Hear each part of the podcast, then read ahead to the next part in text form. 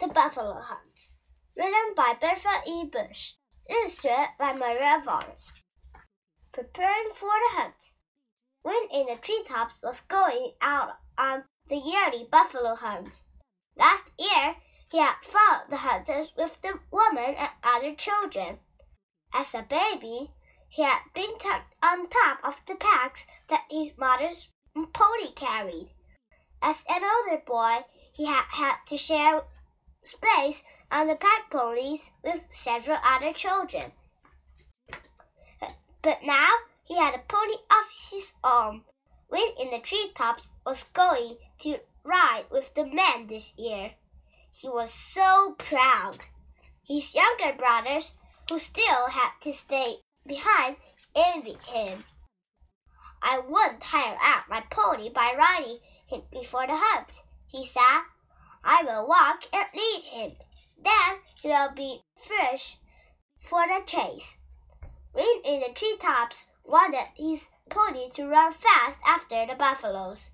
He did not ride his pony for four days.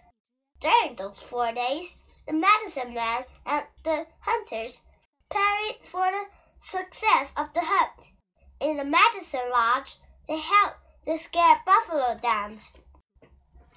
The young men dressed in buffalo skins. They put on buffalo masks with horns. Then they danced until they were so tired that they fell down.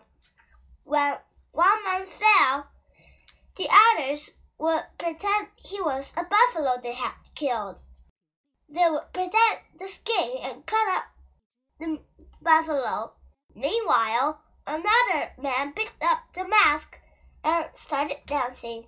The tribe believed that this dance brought the buffaloes near. They danced night and day until news of the herds came. The hunt begins. The men started out on the hunt before dawn.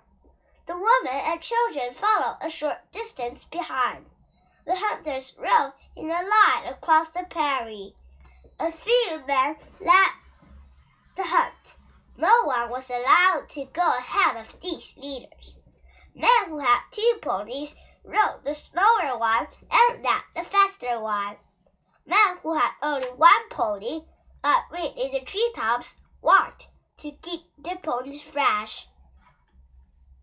The boy became very tired on the long walk, but he would not tire his pony. So a kind old man named Eagle Chief sat to wind in the treetops. Young friend, come and ride with me on my, my pony.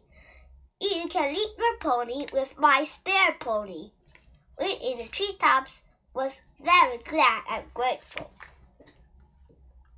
After a long, long march, the scouts returned. They said, We see the buffaloes. Then every man got on his swiftest pony. The leaders of the hunt directed them to circle around the buffaloes. The hunters went very quietly so the buffaloes would not hear them. Wind in the treetops saw the dark shapes of the buffaloes against the edge of the sky. He was so excited that he could hardly sit still. He wanted to dash on ahead but that was forbidden. Going ahead might stampede the herd and spoil the hunt for the whole tribe. So the hunters went on very softly and cautiously. Suddenly, the buffaloes caught sight of them. Their shaggy heads lifted and they ran as fast as dared. Their slim legs seemed so small, and their great and chest seemed so big. Now the leaders let every man ride as fast as he could. All the men dashed ahead, trying to catch the buffaloes. Wind in the treetops, pony was fast. It carried him along with the lead hunters. He was dangerously close to the terrified buffaloes.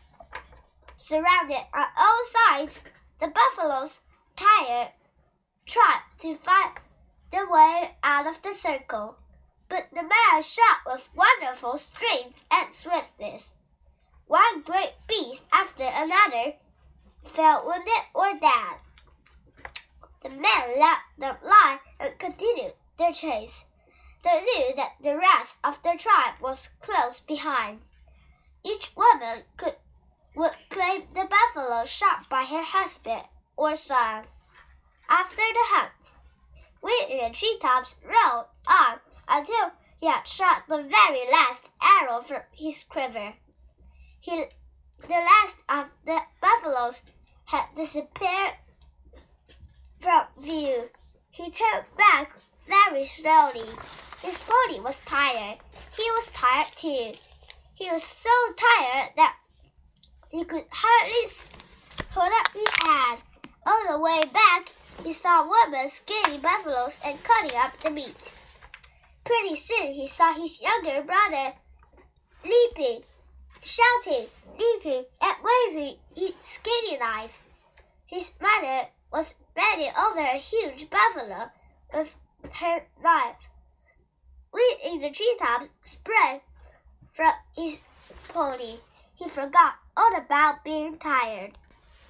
Did I kill it, mother? he cried. Did I kill it? Yes, said his mother. Here is your arrow, which I pulled from it.